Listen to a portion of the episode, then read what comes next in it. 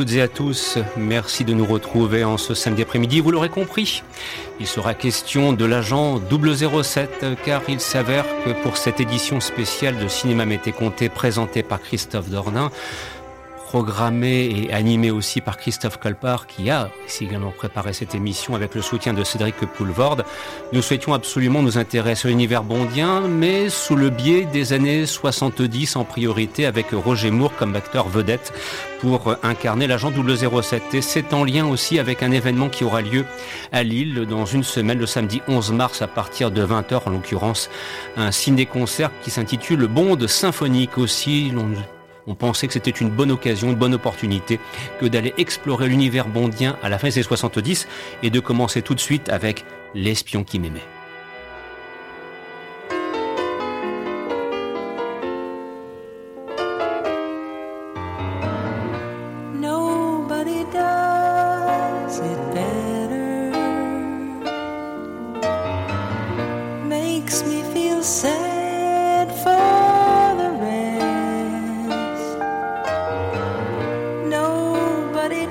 does it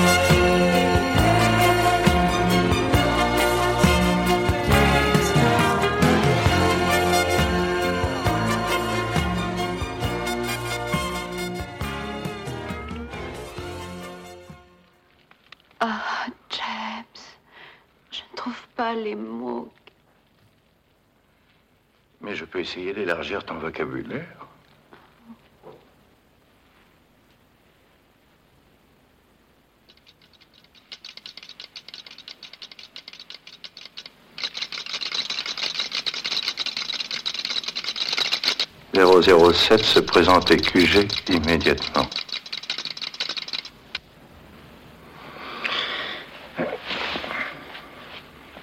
Qu'est-ce qui se passe? Où vas-tu? Désolé, chérie, le devoir m'appelle.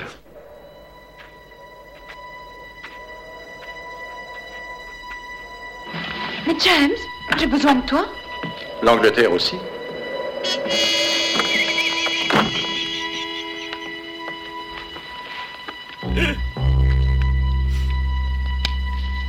Nous retrouverons cette séquence d'ouverture d'extrait du film L'espion qui m'aimait euh, dans quelques instants au hasard de cette émission. Et puis si vous avez entendu un petit rire que n'aurait pas renié un Miguelito Loveless des Mystères de l'Ouest, c'est celui de Christophe, alias 002. Oui, bonjour patron. Et à tes côtés, nous retrouvons avec grand plaisir Cédric Poulvord, alias Q. Bonjour Christophe, bonjour Christophe et bonjour Cédric. Bonjour messieurs. Bonjour à tous. Bien, je veux croire que vous l'aurez compris déjà en écoutant un petit peu notre voix, parce qu'il paraît que lorsque les gens sourient à, la radio, ça s'entend de l'autre côté. Vous voyez ce que je veux dire euh, Nous avons d'emblée un immense plaisir à faire cette émission ce samedi après-midi. Parce que donc, je le disais rapidement en guise de préambule, et je vais me permettre de, le répéter sans tomber dans le piège d'une basse promotion publicitaire, que la semaine prochaine, au Zénith de Lille, au Zénith Arena, eh bien, sera proposé ce fameux concert qui circule actuellement en France et qu'on appelle Bond symphonique. Donc ça permet bien évidemment l'espace de presque deux heures d'entendre les meilleurs thèmes des James Bond. Et on imagine au combien le, plaisir est forcément au rendez-vous à ce moment-là. Alors, voilà, c'était le, point de départ de se dire, tiens, et si cinéma m'était compté, aller explorer l'univers bondien. Alors, pardon, bien évidemment, il était hors de question d'envisager en, une seule émission de faire tout James Bond, ce serait complètement ridicule. Alors, on, s'est focalisé, Christophe, sur deux moments clés bien particuliers, et vous allez voir que dans le chemin que l'on va suivre dans ces 60 minutes de programme jusqu'à 15 heures, il y a un choix qui a été fait qui est cohérent entre L'espion qui m'aimait et Moonraker, aussi bien au niveau des thématiques qui seront développées portant sur l'univers féminin, portant sur les méchants, mais aussi bien sûr sur l'univers musical, où volontairement, il y a une opposition qui apparaît. Laquelle, Christophe? Ah bah euh, c'est déjà que les deux, c'est le retour de James Bond au cinémascope. Mhm. Déjà c'est voilà. Bon aussi par le par le biais de leurs méchants qui sont euh, que ça soit Strandberg joué par Kurt Jurgens dans L'espion qui m'aimait ou, ou Michael Lonsdal dans Moonraker qui joue Drax, c'est tous les deux un petit peu des mégalos euh, millionnaires avec un but de... On peut même dire milliardaire. Oui, oui, oui, même milliardaire, et, euh, avec un but euh, vraiment de... de de conquérir le monde, quoi. C'est très. J'irais même jusqu'à dire à le, recréer, surtout, voilà, pour, voilà. surtout pour Hugo Drax. Oui, ouais, exactement. Euh, bah, L'espion qui m'aimait, c'est tiré en fait d'un roman paru en 62 qui s'appelle Motel 007, mhm. mais le film, euh, le film de, de, Lewis Gilbert reprend très peu de, de la trame initiale du roman. Alors, je, je, je, excuse-moi, Cédric, je, t'ai interrompu, j'allais t'interrompre plutôt. Juste une petite remarque. Par contre, il y a une opposition musicale en ce ah qui concerne L'espion qui m'aimait et Moonraker, quelle est cette opposition ah bah, L'opposition, c'est que euh, l'espion qui m'aimait, c'est Marvin Hamlish. Marvin Hamlish est connu pour avoir fait pas mal de BO chez Billy Wilder, euh, entre autres certains Show. L'arnaque aussi. L'arnaque, exactement. Et euh, Moonraker, c'est le retour de John Berry, puisque John Berry n'a pas fait l'espion qui m'aimait parce qu'il avait deux compositions. La première, c'était les le bison blanc. Le bison blanc avec Charles Bronson, merci Cédric. Et, le deuxième, c'était Eau profonde. Non, les grands fonds. Les grands fonds, voilà, avec Nick Nolte. Oui, c'est vrai qu'à ce moment-là, c'était difficile pour lui de, se rendre disponible. Alors, on rentre maintenant avec, euh, comment dirais-je, l'espion qui m'aimait dans toute une série de petites observations, de remarques qu'on voulait vous faire partager, le recours au cinémascope, alors que les précédentes aventures avec Roger Moore, Vivre et laisser mourir, et puis L'homme au pistolet d'or avaient été tournées dans un format plus classique qu'on appelle un 85. Là, on revient à un format cinémascope qui d'ailleurs sied parfaitement à l'ampleur des décors. Bah, bien sûr. L'univers de Stromberg, enfin, c'est extraordinaire, cette, cité, cette cité, euh, c'est de l'Atlantide. Hein. Euh, complètement. Qui a été inspiré justement à par rapport à une chose qui a été construite euh, à peu près la même année au Japon, qui mhm. s'appelait euh, Aquapolis. Exactement. Et puis bon, bah il y a tourné euh, le départ tourné en Autriche, le, la scène d'intro tournée en Autriche, ensuite l'Égypte, voilà, la Sardaigne, la Russie, l'Écosse. L'Écosse. Donc c'est vrai que il y a beaucoup de plans très très imposant qui méritait franchement le cinémascope. Quand vous voyez le son et lumière aux pyramides, avec la mort d'Aziz Fekesh, mm. vous comprenez pourquoi l'obligation de tourner ça en cinémascope. Vous tournez pas ça en 1,66 ni en 1,85. Il faut, faut de l'ampleur. Il hein. faut, faut, du 2, faut du 2,35, du 2,40. Mm. Et alors c'est pour ça, mais c'est une chose qui m'a un petit peu surpris d'ailleurs dans l'évolution de, de, la façon de filmer les Bonds, c'est que les premiers Bonds avec Sean Connery jusque euh, quasiment, bah, en fait, Goldfinger étaient tournés euh, en format 85. Ensuite, on passe au cinémascope pour Opération Tonnerre. On poursuit avec On ne vit que deux fois. On poursuit avec Au service secret de Sa Majesté. On poursuit avec Les Diamants sont éternels. Et puis on revient avec l'arrivée de Roger Moore, à un format plus, euh, plus, qui me semble plus ancien entre guillemets. Alors c'est, j'avoue que je ne connais pas la raison de ce choix technique. Il y a peut-être tout simplement des raisons purement financières, à moins que tu aies peut-être. Il y a aussi le fait que l'assistant réalisateur de Lewis Gilbert, c'est John Glenn, mhm. qui réalisera par la suite cinq euh, James Bond de suite, mhm. euh, et que c'est un, assistant réalisateur et un directeur photo qui aime beaucoup le cinémascope. Hein, ah donc ouais, ça a été imposé par ah son assistant. John Glenn a, a poussé Lewis Gilbert à, à dire il faut, il faut de l'ampleur. James Bond, ça se fait avec ampleur, tout ça. Et c'est quelqu'un qui est très, euh, qui est de cette école-là, qui est vraiment de l'école du cinémascope. Et en plus de ça, il y a peut-être aussi la question de se poser que le retour au cinémascope est dicté par le fait qu'à la même époque, en 77, vous aviez beaucoup de films sur les écrans qui étaient en cinémascope. Je vais citer Enfer mécanique parce que je me suis refait ça hier soir, le film de Silverstein.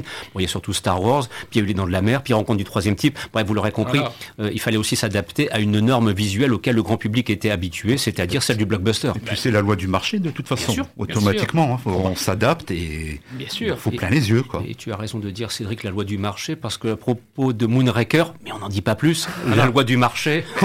Bah, déjà, le, déjà l'espion qui m'aimait a eu, a, eu de la difficulté à s'imposer, même s'il a fait euh, des scores tout à fait honorables, mm. il se retrouve quand même face à Star Wars, Un Nouvel Espoir. Mm. Il se retrouve face à un Walt Disney qui a très bien fonctionné, qui est euh, Les Aventures de Bernard et Bianca. On y reviendra plus tard.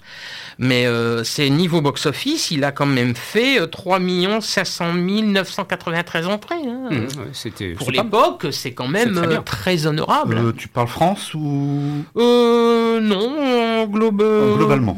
globalité. D'accord. Oh non, oh non, pas... non, la, vérifier, c'est pas possible. C'est pas possible. Non, France. c'est ça. Pour moi, c'est ça. J'avais retenu l'idée. En gros, c'était 4 millions d'entrées pour pour la France.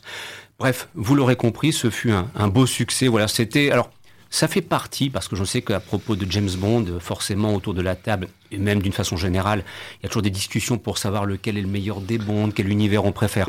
Ici, nous sommes dans les James Bond qui relèvent du pur divertissement. Grand public, c'est du fun, c'est clairement assumé, c'est du grand spectacle, et c'est pour ça qu'on souhaitait vraiment se concentrer sur l'espion qui m'aimait Moonraker, parce qu'ils sont révélateurs d'une tendance.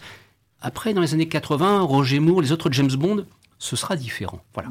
Alors, tout de suite, une illustration musicale. Marvin Hamlisch, tu le citais, euh, Christophe. Oui. La séquence d'ouverture, il y a du ski, il y a un certain Willy Bogner qui réalise cela, il y a un certain Rick Sylvester qui fait le saut final, et ça se termine après en apothéose pour euh, euh, enchaîner avec le générique. Voilà, avec Union Jack. Enfin voilà, c'est. Écoutez bien. Alors musicalement, on est vraiment en 77. Ah c'est ça.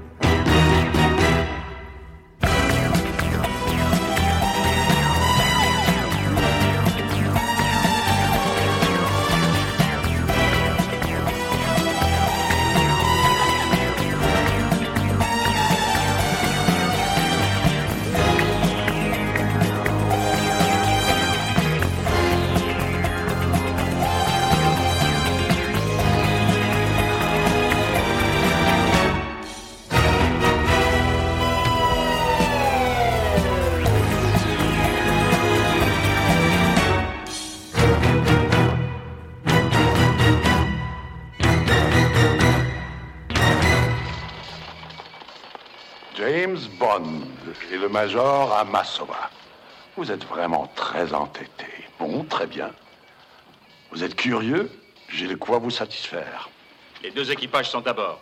Missiles chargés et en position. Nous avons programmé l'objectif. À midi précis, ils seront en position de tir. En quelques minutes, New York et Moscou seront rasés de cette terre. Une destruction globale s'ensuivra et une ère nouvelle commencera. Sous-marins 1 et 2, procédez à l'appareillage. D'accord, Stromberg, l'argument apporté. Combien voulez-vous? Combien? Soyez plus clair, monsieur Bond. Quel prix demandez-vous pour annuler le tir des missiles? Vous faites des illusions, monsieur Bond. Ce n'est pas une extorsion de fonds que je cherche. J'ai l'intention de changer la face de l'histoire. En détruisant le monde En créant un monde. Un monde neuf et beau, bâti sous l'océan. Aujourd'hui, notre civilisation est corrompue et décadente. Inévitablement, elle court à sa perte. Je ne fais que accélérer ce processus. Il s'agit... Quelle voix magnifique extraordinaire voix que celle, effectivement, de, de, de, de, ce comédien qui incarne Stromberg. Enfin, c'est formidable, quoi. Je veux dire, moi, j'avoue qu'on se replonge immédiatement dans la folie, quand même, extraordinaire. C'est cette terrible folie de Stromberg. Alors, Monsieur Stromberg dit ne pas vouloir de l'argent, mais part tout de même, après cette scène avec la guerre, qui est l'argent triple X, tout de même. Oui, oui. Il repart pas les mains vides. Bah, euh, savoir repartir avec quelques valises est une spécialité euh, qui peut parfois être utile dans beaucoup de domaines, y compris la politique, ceci dit en passant. Oui, Christophe Bah oui, euh, là, c'est l'avantage du film, c'est que bah, le magnifique, le grand Kurt Jürgen se double lui-même. Mhm. Et Dieu sait que quand j'entends cette voix, moi, si je ferme les yeux, j'entends tout de suite, euh, je retombe en enfance. Parce que moi, le premier film que j'ai vu avec Kurt Jürgen, c'était la dernière séance euh, d'Eddie Mitchell, c'était Michel Strogoff. Et tout de suite, tu, tu retombes hein, dedans. Alors là, avec euh, Stromberg, il y a une transition qui se fait vers un autre thème qu'on souhaitait aborder. Alors, c'est quelque chose qui reviendra pour la partie Moonraker. On, on, on, a commencé par quelques anecdotes pour préciser un petit peu quel était le contexte de réalisation du film Espion qui m'aimait, l'époque, les techniciens sollicités. Et là, vous l'aurez compris, on, on insiste beaucoup sur le méchant. Un méchant extraordinaire, un méchant dont le projet est absolument fou. C'est d'ailleurs le point commun qu'on retrouve dans Espion qui m'aimait et Moonraker. Ils sont sacrément tarés, ceux-là. Voilà. voilà. Niveau au-dessus pour Moonraker. Mais en plus de ça, il y a le repère du méchant. Et moi, ce qui me fascinait la première fois que j'ai vu Espion qui m'aimait, c'est, on, le disait, c'est, c'est son repère, cette cité engloutie, ce qui est censé être la base de son monde nouveau. Ah bah oui, c'est un décor qui est absolument magnifique. Et puis... Euh avec une photographie qui est à pleurer, avec euh, des décors qui te qui te font un peu, moi qui me font penser un peu à quand tu vois le vraiment le bureau sous-marin de Ah ouais, Stromberg. voilà. C'est là que je pense. ouais, c'est- T'as l'impression de voir, t'as l'impression de voir les décors de Fantomas. Ben oui. Il y a, il y a dans les éléments de de, de mobilier, t'as as, des influences de Fantomas pour moi. C'est Et avec, très. euh, et avec les écrans qui bougent Voilà, et qui font découvrir exactement, euh, ouais, exactement. Ah, Il y a de ça. Il y a, de- il y a, il y a un côté Fantomas. Ce qui- ce qui d'ailleurs, euh, quelque part, euh, rend hommage à Fantomas et au talent des techniciens bien qui avaient fait ça dix ans auparavant, ceci dit en passant. Bien sûr. Et alors, tu, tu évoquais la photographie. Dans L'espion qui m'aimait, il y a une séquence. Oui. C'est celle où le sous-marin va être capturé par un tanker. Et là, il y a peut-être une petite anecdote à glisser parce qu'il y aurait une Il y en a deux. sacrée, sacrée, sacrée surprise. Alors, Cédric, Cédric, quelle est la potentiellement cette anecdote? Bah oui, paraît-il. Oui. euh, donc euh, le directeur de la photo sur euh, ce film est Claude, était Claude Renoir. Il a eu un petit souci de santé. Il a été remplacé au pied levé par Stanley Kubrick. Voilà. Alors ça, si vous regardez bien, vous êtes en train de vous dire, ah bah maintenant photographie de Stanley Kubrick dans un James Bond. Alors là, euh, on commence, on, on monte encore d'un niveau. Exactement. Et euh, aussi, ce que je voulais préciser, c'est que si vous regardez bien le générique, il est marqué que les, euh, les moteurs du tanker sont fabriqués par la société Evinrude Motors. Et comme je l'ai dit tout à l'heure, un des films qui a concurrencé L'espion qui m'aimait, c'est Les aventures de Bernard et Bianca, et le nom Evinrude est le nom de la libellule qui sert de moteur. euh, à la feuille de nénuphar de Bernard et Bianca. Donc euh, il y a... euh, Joli clin d'œil. en tout Ouais, cas. euh, tu te demandes si c'est pas euh, lié, quoi. On, va, on va dire que c'est une curieuse coïncidence. Oui. Alors, La partition musicale que l'on va entendre maintenant, elle est vraiment de très très haute tenue. Marvin Hamlish illustre l'arrivée de Bond dans cette cité de l'Atlantide euh, conçue par Stronsberg. Je vous dis tout de suite, c'est un très très grand moment dans le cinéma bondien. Moi j'estime que c'est une très belle mise en scène. Là, Lewis Gilbert fait un, travail magnifique. La concordance entre les effets spéciaux de Dorent Meddings, la partition musicale, l'interprétation, voilà. Il y a un ensemble, il y a une cohérence. Moi je trouve... C'est les décors de Ken Adams. Ah, voilà, il y a de la qualité. C'est vraiment, c'est vraiment le le, Bond divertissement. Il suffit de faire un, vilain jeu de mots. L'Atlantis sortir de l'eau. Oui. voilà. C'est tout bonnement magnifique. Après la première fois où, dans le bateau il y a Caroline Munro, euh, Barbara Bach et, Roger Moore qui se dirigent vers euh, cette base, c'est soufflant. Oui, oui. C'est superbe. Eh bien, on l'écoute tout de suite.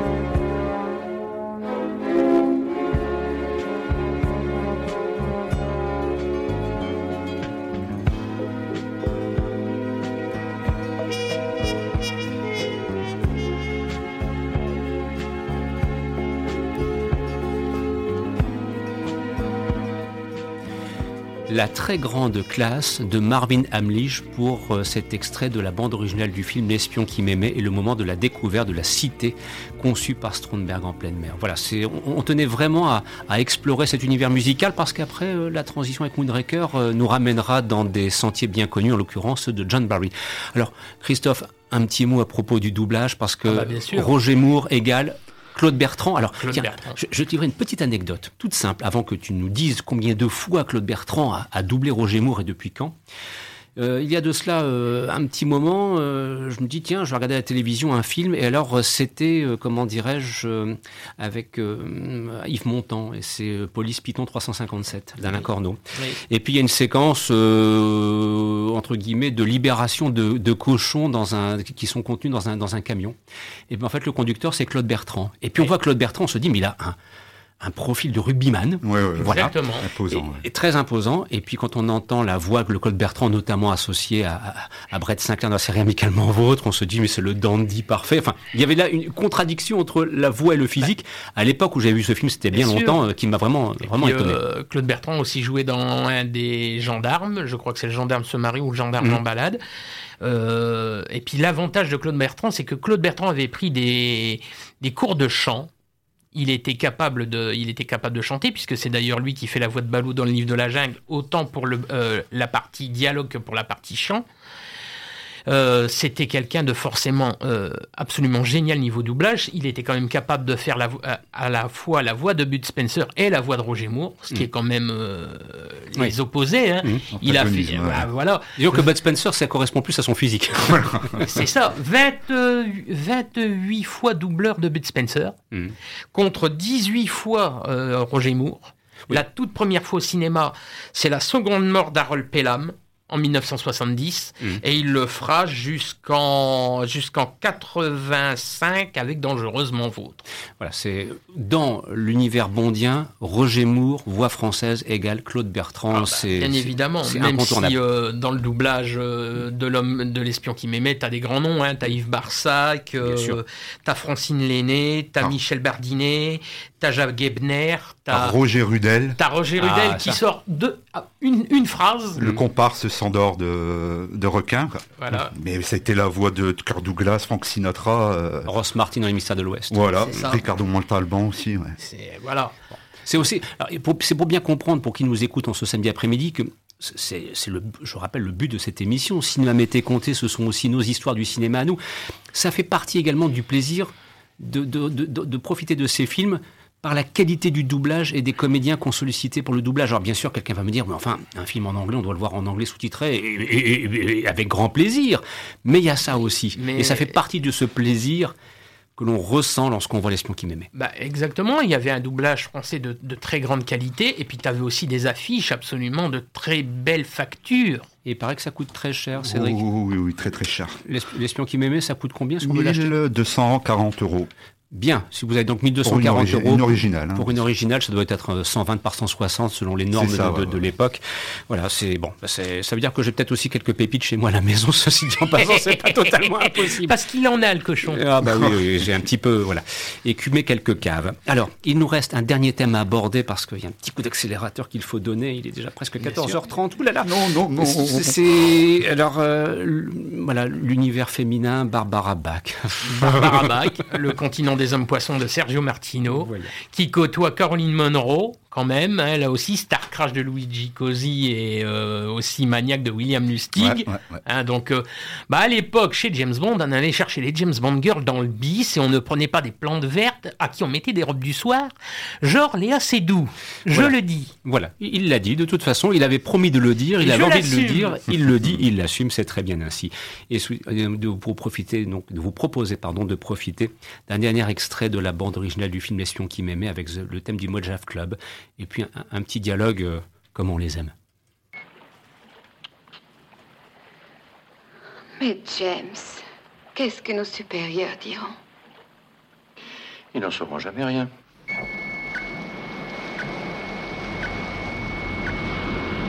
Abaissez la plateforme de proue. Y a-t-il danger de surdécompression? Nous allons bientôt le savoir.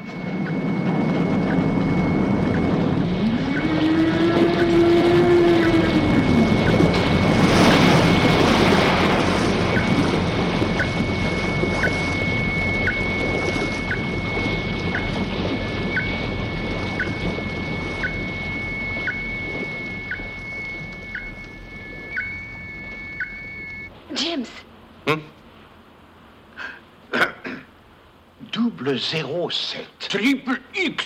Bond, qu'est-ce que vous faites? Je marque pour la Grande-Bretagne.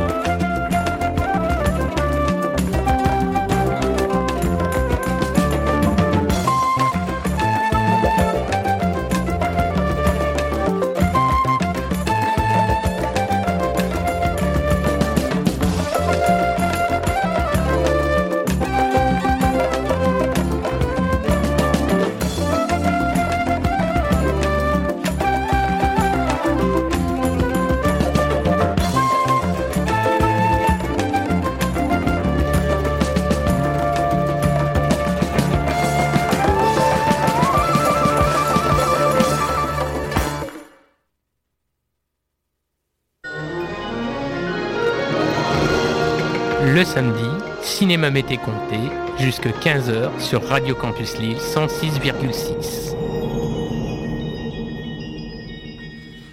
Deuxième partie de cette émission, changement de registre, euh, pas vraiment. Nous quittons l'espion qui m'aimait pour débarquer vers et dans l'univers de Moonraker. Alors, on vous dit tout de suite, si, comme nous, vous êtes amateur de générique que vous regardez jusqu'à l'ultime seconde et un générique de James Bond se regarde jusqu'à l'ultime seconde, il y avait la classique phrase qui était attendue, James Bond reviendra, will return in et normalement était annoncé rien que pour vos yeux. Ça, c'était à la fin de, de, de l'espion qui m'aimait. Et voilà qu'en 79, Moonraker. Alors pourquoi Moonraker? Ben il s'est passé quelque chose entre temps qui fait que les...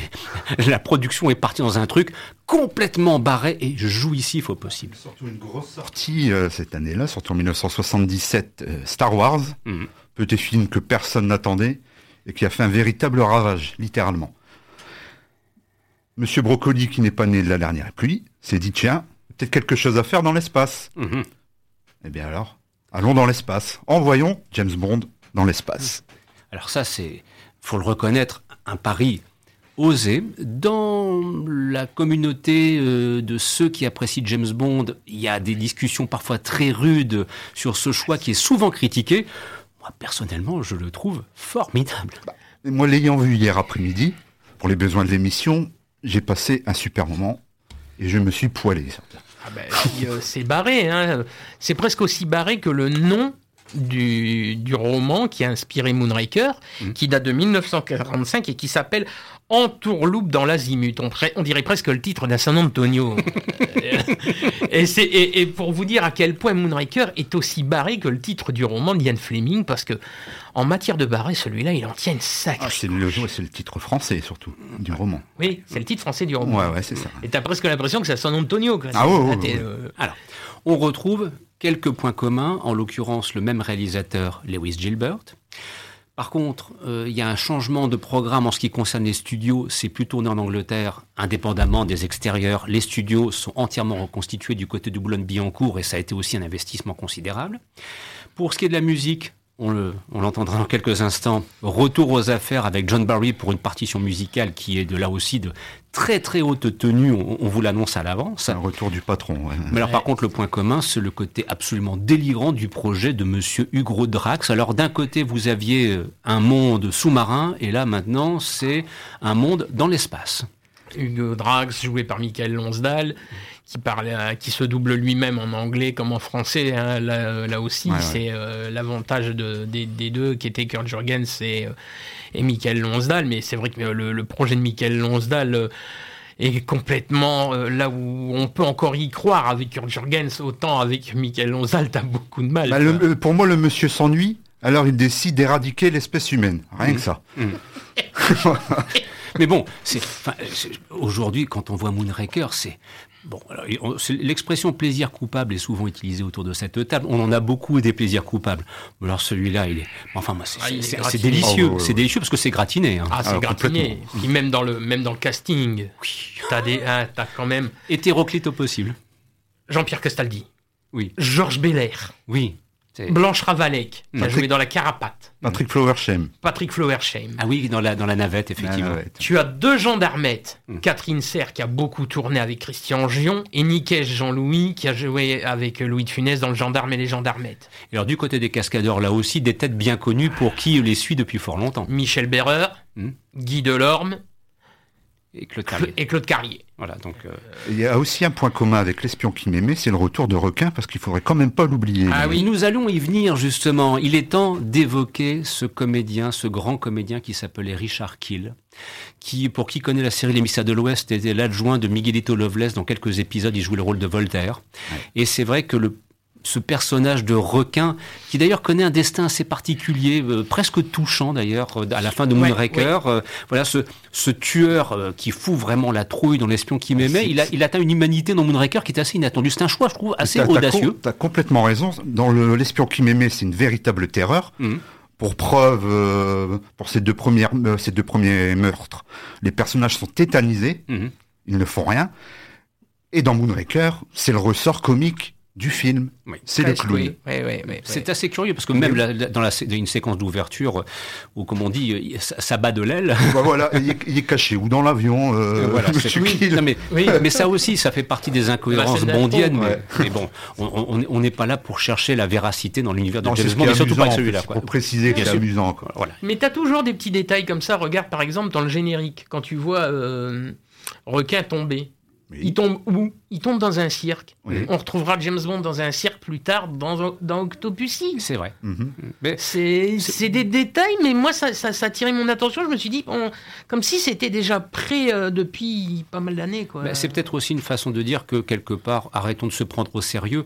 Et c'est un petit peu parfois le reproche que je fais au tout dernier James Bond, qui sont devenus, à mon sens, trop sérieux, ah bah, trop cérébraux. et parle de l'arc de Daniel Craig. Oui, bon, qui, qui, est, qui, est, qui, est, formidable, hein, je veux dire, mais qui, moi, parfois. pas du James Bond. Mais c'est plus du James Bond. Voilà. C'est, moi, pour moi, les vrais James Bond, je suis désolé, c'est. C'est cela. C'est, certains diront comment, sacrilège, Sean Connery? Oui, mais c'est encore autre chose. C'est pas la même chose. C'est. Moi, le spectacle. Ben oui. Puis, j'aime bien Roger Moore, parce que Roger Moore, il a porté cette petite décontraction que. Hum.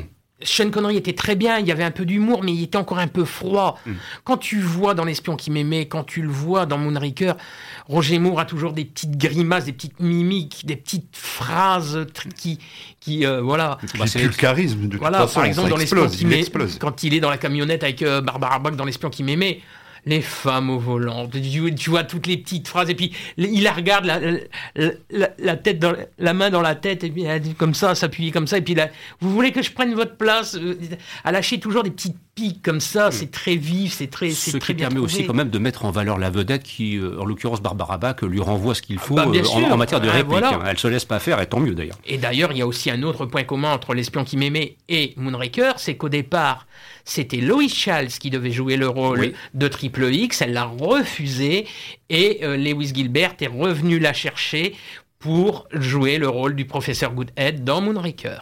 Alors sur ce, ce professeur Goodhead, bien nommé, n'est-ce pas, accompagné de Roger Moore, alias 007, partent dans l'espace, John Barry est aux manettes de la composition musicale pour l'ensemble de la BO, dont on va entendre ici peut-être l'un des plus beaux extraits. Enfin, je, trouve que dans l'univers de John Barry, c'est un, c'est un, un, morceau de choix. Hein. De très grand choix. Écoutez plutôt.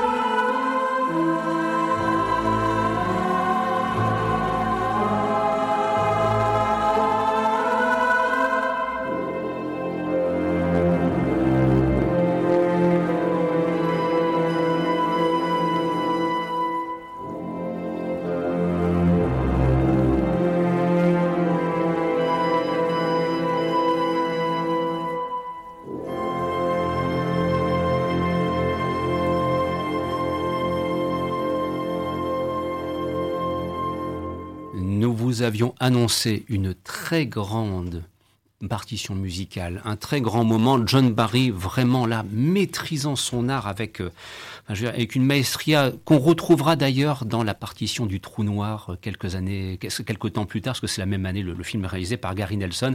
Voilà. Et là, on comprend mieux que James Bond partant dans l'espace, c'est quand même plus en surprendre plus d'un qui était habitué à des aventures, dirons-nous, plus classiques, plus traditionnelles. Voire plus terrestres, tout ça. Plus terrestres, oui, c'est vrai. Et euh, là encore, point commun, euh, John Berry compose la BO de Star de Moonraker, mais aussi la BO de Star Crash. Voilà. C'était bah, euh, d'ailleurs on peut se douter que les producteurs se sont dit on le prend parce que c'est dans la dans la hype du moment pour prendre une expression plus actuelle. Alors nous arrivons dans la dernière ligne droite, Christophe, Cédric, où on va mélanger le méchant Hugo Drax avec euh, bien sûr euh, les femmes de l'univers bondien. L'éternel féminin chez James Bond, euh, ça serait pas possible. On se doit de le faire. On l'a fait pour l'espion qui m'aimait. Nous le reprenons ici. Et donc on aura l'occasion de marier dialogue et extrait de la bande originale de Moonraker entre le thème de l'arrivée dans le repère de Drax, quelques petits dialogues bien sentis, et puis ensuite on, glissera donc vers comment dire le, il y a un thème notamment qui est porté sur la notion de destruction. Enfin voilà, on va, vous laisser découvrir un petit peu tout cela. Vous allez voir, c'est là aussi un, quelque chose de, très intéressant. Alors, quelques petits mots de commentaires pour compléter donc sur à la fois le méchant qui est Hugo Drax et puis les rôles féminins joués ah bah, par Moonraker, dans Moonraker notamment par Louis Child. Oui, euh, Hugo Drax, c'est le méchant le peut-être le plus. Euh, ah, c'est le plus extrême de, toute la saga. dans ses motivations et de son plan final. Oui. C'est du jamais vu pour moi dans. T'as le, bah, le phrasé de Michael Lonsdal qui en rajoute aussi. Hein, ah, bah, il y a la voix. Euh, la théâtralité. Voilà, c'est presque une espèce de Darth Vader, euh, entre guillemets, dans l'univers bondien, quant à la puissance sonore et, l'incarnation du mal, hein, quelque bah, part. Évidemment.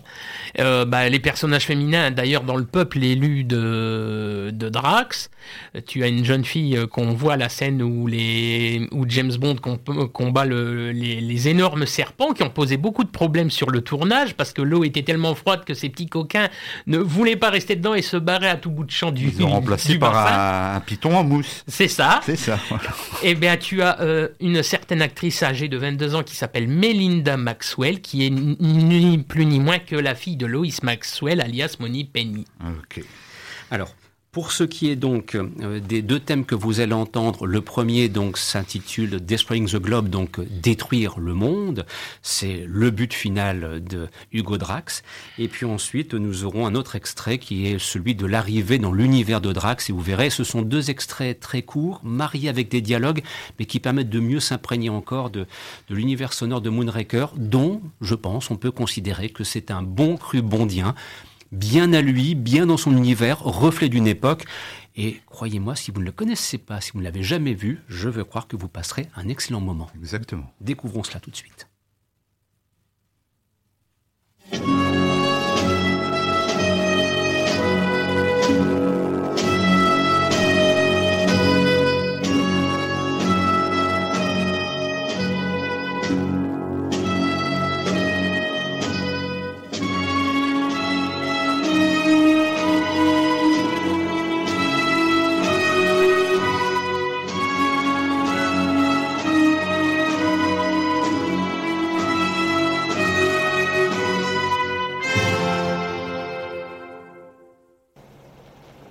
James Bond. Vous réapparaissez aussi inévitablement que la mauvaise saison. J'ignorais jusque-là qu'il y eut des saisons dans l'espace. En ce qui vous concerne, il n'y aura que l'hiver. Je réserve aussi cela au perfide docteur Goodhead. En dépit de vos efforts, le rêve que j'ai si finement ciselé voit son accomplissement. Votre rêve en forme de cauchemar est d'ores et déjà voué à l'échec. Ah, vous croyez. Nous verrons cela. Nous allons arriver.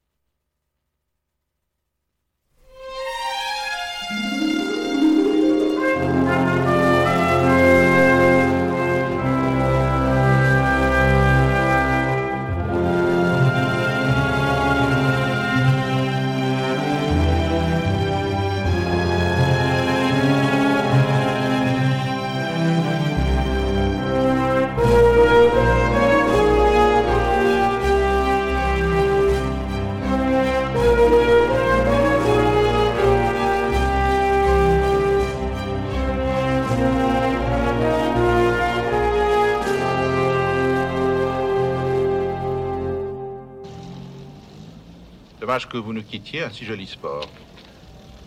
Sauf si l'on est un faisant. Oh, voyons, monsieur Bond. Prenez mon fusil, on voit parfois de drôles d'oiseaux. Je ne suis là que pour vous remercier de votre hospitalité. Fraser vous conduira à l'aéroport, vous y serez en avance. Je vous en prie.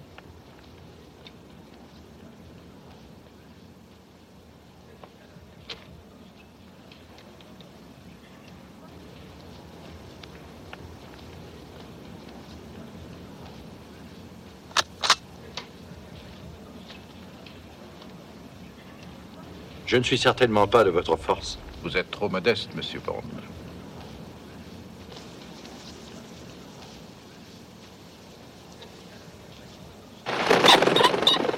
En voilà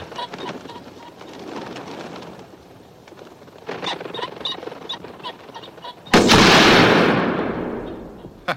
C'est manqué, monsieur Bond. Croyez-vous Comme vous dites, c'est un joli sport. Et quand vous découvrirez la séquence, euh, vous constaterez que c'est un grand, très grand comédien cascadeur français du nom de Guy Delorme qui s'avère être le faisant du moment. C'est ça. Bien. Sur ce, nous arrivons quasiment au terme de cette émission. À partir de 15h, vous retrouverez le Skylive. Dans quelques instants, nous conclurons avec euh, Charlie Basset le thème de Moonraker, c'était inévitable. Charlie Basset, 007, James Bond. Là aussi, il y a une association qui se sera produite à trois reprises entre les années 60 et 70. Et Christophe, de te laisser le soin d'annoncer le thème de la prochaine émission. Nous nous retrouverons samedi prochain pour... Alain Delon. Voilà, on va vous proposer une émission consacrée à cet immense comédien, sans avoir la prétention de tout faire en une heure, ce n'est pas possible. Mais enfin, il est un petit peu logique que l'on évoque euh, sa carrière euh, à la fois derrière et devant la caméra, parce que c'est aussi un aspect sur lequel on souhaite insister. Sur ce, nous allons vous laisser. Vous écoutiez Cinéma Mété Comté, une émission proposée et présentée par Christophe Dordain. Elle a été préparée par Christophe Colpart avec le soutien de Cédric Poulvorde. Vous pourrez bien sûr en profiter sur le site de la station. Et d'ici là, en, en, libre téléchargement, et d'ici là, bien évidemment, nous vous souhaitons de passer d'excellents moments à l'écoute des programmes de Radio Campus Lille. Nous aurons grand plaisir à vous retrouver la semaine prochaine. Merci de votre fidélité et de votre attention. Au revoir.